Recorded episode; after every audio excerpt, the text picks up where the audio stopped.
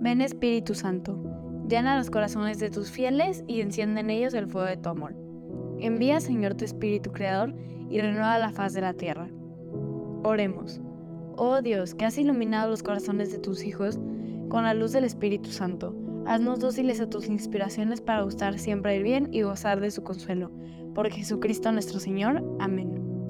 Buen día.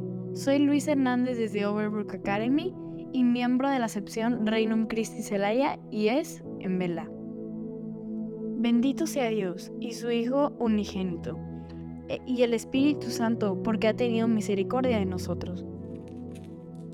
Hoy se nos presenta una nueva meditación sobre el misterio de Dios, que culminará con la fiesta de la Santísima Trinidad. En esta meditación nos concentraremos en Dios Espíritu Santo, la tercera persona de la Trinidad que procede del Padre y del Hijo, y que es adorado y glorificado con ellos. Creer en Dios Espíritu Santo es reconocer que Él es el Señor y el dador de vida, que habla por los profetas y que nos santifica por los sacramentos. ¿Cómo podemos conocer al Espíritu Santo? ¿Cómo podemos estar seguros de que Él es el consolador prometido y el don del Padre? La respuesta, al igual que con el Padre y el Hijo, nos la da la revelación, es decir, el modo como Dios se ha manifestado a los hombres a lo largo de la historia. Dios no se ha quedado mudo ni lejano ante nuestra necesidad de luz y de fuerza. Él ha inspirado a los autores sagrados y les ha guiado para escribir las sagradas escrituras. Él ha ungido a su Hijo Jesucristo para que se realizara su obra salvadora. Él ha sido enviado por el Padre y el Hijo a la iglesia para que la asistiera y la condujera. El Espíritu Santo nos habla de su relación con el Padre y el Hijo. Él es el aliento eterno del Padre, que procede de Él como su principio sin principio. Él es el amor personal del Padre y del Hijo, que los une en una comunión perfecta. Él es el dedo de Dios, que realiza sus obras maravillosas. El Espíritu Santo manifestándose en nuestra vida solo nos habla de su relación con el Padre y el Hijo y nos transmite esa relación a nosotros y a toda la creación. Él es el Señor y el dador de vida, que vivifica todo lo que existe. Él es el consolador y el abogado, que nos ayuda en nuestras debilidades y nos defiende de nuestros enemigos. Él es el Maestro interior y el testigo fiel, que nos enseña la verdad y nos confirma en la fe. Él es el sello y la prenda, que nos marca como hijos de Dios y nos garantiza la herencia celestial.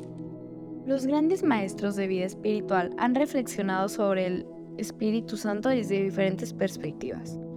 Por ejemplo, San Basilio Magno afirma que el nombre más adecuado para expresar la persona de Espíritu Santo es el de don, porque implica la gratuidad absoluta, la generosidad infinita y la fuente de todo don.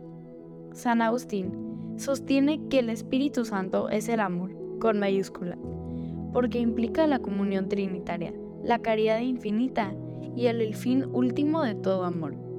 San Gregorio Nacianceno propone que el Espíritu Santo como luz, porque implica la claridad divina, la iluminación sobrenatural y la belleza inefable.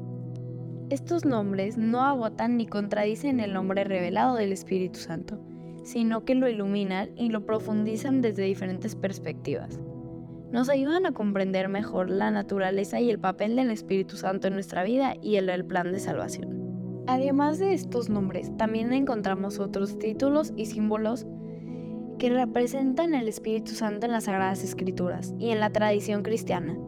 El Espíritu Santo es comparado con el viento, que es invisible, pero hace sentir y mueve todo a su paso. Es representado como una paloma, que simboliza pureza y paz. Es descrito como fuego, que purifica y transforma. También se le llama el agua viva, que sacia nuestra sed espiritual y nos da vida abundante. El Espíritu Santo actúa en nosotros de múltiples maneras. Nos guía en la verdad, iluminando nuestra mente y revelándonos los misterios de Dios. Nos fortalece y nos da poder para vivir una vida santa ayudándonos a vencer el pecado y a crecer en virtud. Nos consuela en nuestras aflicciones, derramando su amor y consuelo en nuestro corazón. Nos une como miembros del cuerpo de Cristo, otorgándonos dones espirituales para el servicio y edificación de la iglesia. Es importante abrir nuestro corazón al Espíritu Santo, acoger su presencia y dejarnos guiar por Él. Podemos invocar al Espíritu Santo en nuestra vida diaria, rezando la oración al Espíritu Santo, pidiéndole que nos llene con sus dones y nos conduzca por el camino de la santidad. Por lo tanto, no olvidemos que vivir en el Espíritu Santo es reconocer su divinidad y su acción en el mundo. Él es consolador prometido, el don del Padre y del Hijo. Nos revela la verdad, nos santifica y nos une en comunión con Dios y con los demás. acojamos al Espíritu Santo en nuestra vida. Dejemos que nos transforme y nos guíe hacia una relación más profunda con Dios. Que el Espíritu Santo nos lleve a una fe más viva y a una vida llena de amor y servicio.